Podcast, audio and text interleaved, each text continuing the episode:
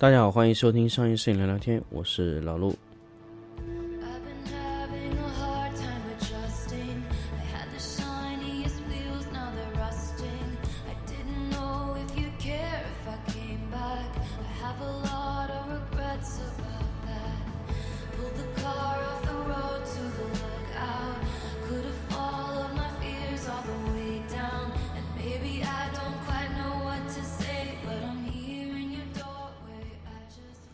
欢迎大家继续收听新的一期商业摄影聊聊天节目。那么咱们这一期来跟大家聊一聊关于光谱的事情。那么其实呢，光谱这个事情呢，其实很长时间就跟大家有分享过，之前有聊过这个话题，但是没有真正去仔细的去做这个事情。光谱测量呢，其实对于呃大部分的用户来说呢，其实它是用不到的。那么为什么我们还要去测光谱呢？其实我在从评测的维度来说，测光谱是对大家一个更加负责任的一个测量方式，而不仅仅去测一些 RA 之类的东西，因为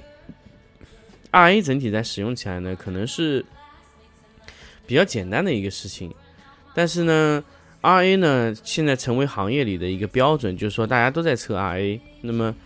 嗯，好像你不测 RA 有一点，嗯、比较诡异吧。所以现在大家都在慢慢的去用测量 RA 的方式来表明这个灯是怎么样的一个情况。但是我们仅仅测 RA 是一个负责任的测量态度吗？当然不是啊，因为我们对 RA 的测量要求呢，就是要达到什么呢？达到每一个位置都都测量准确，但是 RA 它只是测了八个颜色的位置，也就是说，在光的纳米波长，我们此其中呢取了八个取样点。那么这八个取样点是什么意思呢？就是我们现在大部分的厂家在针对这八个区域的色谱位光谱的位置啊，就独立的去强攻那块地方，来达到 RA 高的作用，但是整一根光谱呢，它是不完整的。这一次呢，其实我在测了非常多的厂家的灯以后啊，其实就得出了这个结论，尤尤其是 LED 的这个灯啊，光谱的缺失啊，其实还蛮严重。当然，这个我在之前跟大家 LED 的节目也分享过。呃，主要的原因在于什么呢？就是确实它在光谱激发的问题上面有一些问题，所以。呃，这个造成了它的一些光谱数据就可能不太理想的这个主要的原因啊。但是呢，呃，那么多问题下来以后呢，其实问题还是存在的，所以我们对光谱测量就非常非常的重要了。那么光谱测量呢，其实现在测量光谱呢有很多很多设备，但是基本上，呃，我们觉得最比较方便的就是两个设备在测量，一个叫彩猴。Color Monkey 或者说 iOne Studio 也可以去测量，它测量呢一般就是测量你的呃光谱，那么 iOne Studio 呢它只能测量常亮的，那么闪光是测量不了的。那么 iOne Pro Two 是一个最佳的测量工具，也就是说 iOne Pro Two 它有一个探头是完全用来测量光谱的，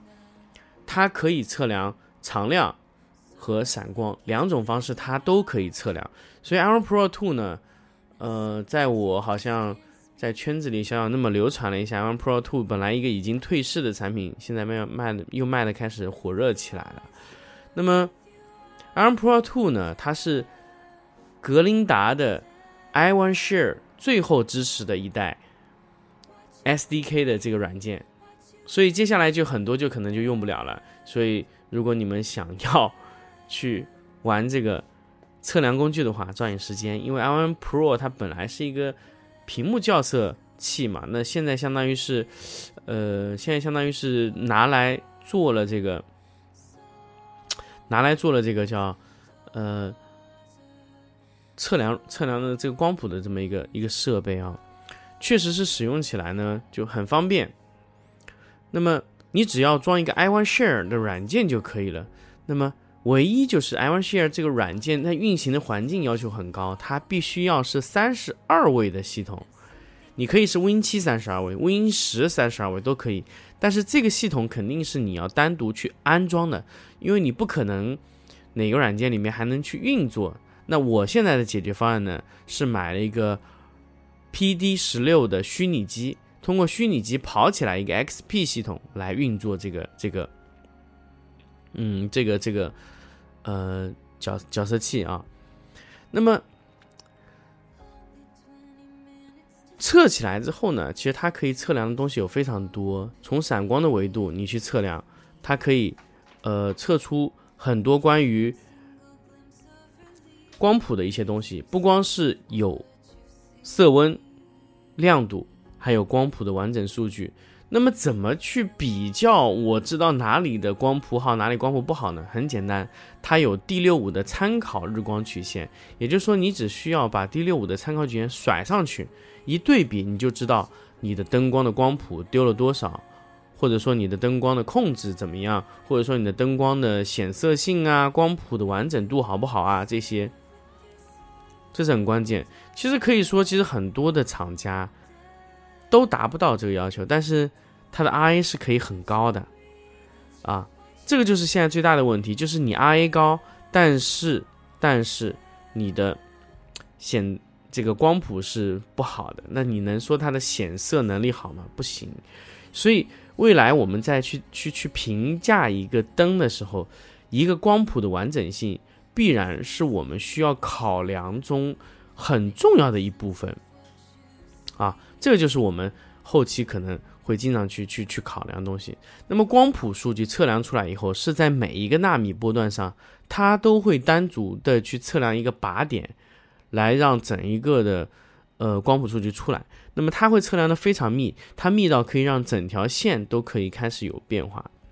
啊，这就是很关键。如果你的 RA 它最多就只测量二十个点嘛，最多二十个点，因为它其他的点位的光谱是不出嘛，所以你的整个光谱曲线是不完不完整，它是精度不高的。所以，使用光谱来测量，呃，光谱，呃，光谱仪来测量这个光谱啊，其实是最好的一种方式。第二个呢，就是说，这光谱仪当时发明出来不是为了闪光灯去准备的，而是为了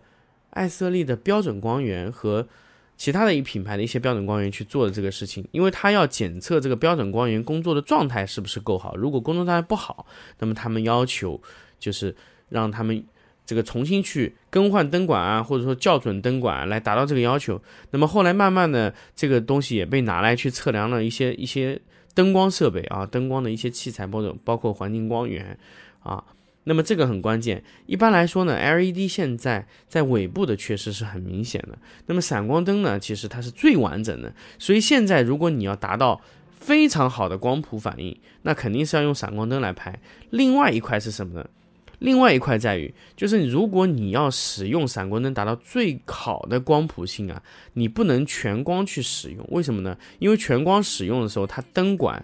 它会非常不稳定。大家可以发现，因为我在实际测量中，如果灯管连续是全光放电的时候，一般来说，大概在十几次以后，它就会有大概很长一段时间，它的光谱是非常非常不稳定的，会有抖动。但是你如果让灯灯管工作在二分之一功率下，它是非常稳定的，它的输出完全没有问题，哪怕二分之一多零点五，就二分之一零点五，灯管都可以工作在非常稳定的光谱下，就是全光不行啊。这个我们现在发现所有的灯管厂都是这个情况，就是包括布朗、金贝、神牛都是这个情况，就是它如果你全光，一般闪闪个十几下以后，光谱就开始不稳定了，所以我们。比较希望的是什么？比较希望就是你们实际在使用这些灯的时候啊，就尽量把光灯光控制在二分之一的状态是最佳的。呃，为什么我说控制二分之一？因因为如果你灯管再往下降的时候，灯管就不能被完全激发了，它会光谱也会往下掉。所以最好的方案一定是什么呢？一定是把这个光谱啊直接控制在二分之一左右的情况，这是最佳方式。好，那么。这种呢，其实对于我们很多时候，比如说我们要去做那种，呃，翻拍啊这些东西，它其实用的非常非常多啊。这种情况我们碰到的非常多，所以呢，其实你们在使用翻拍的时候呢，其实更多的要选择二分之一左右的功率，这是最好的方式。那么这一期呢，其实跟大家分享了关于呃那么多关于呃光谱的东西，其实也是想跟大家分享一个呃 iOne Pro 可以实现的一些功能，包括我们对灯光评判的一些一些标准吧。好，那么关于光谱的内容，我这一期就跟大家分享到这里，我们下期再见。 I'm a fire and I'll keep your brittle heart warm. If your cascade ocean wave blues come, all these people think love's for show, but I would die for your secret. The devil's in the details, but you got a friend in me. Would it be enough if I could never give you peace? Would it be enough?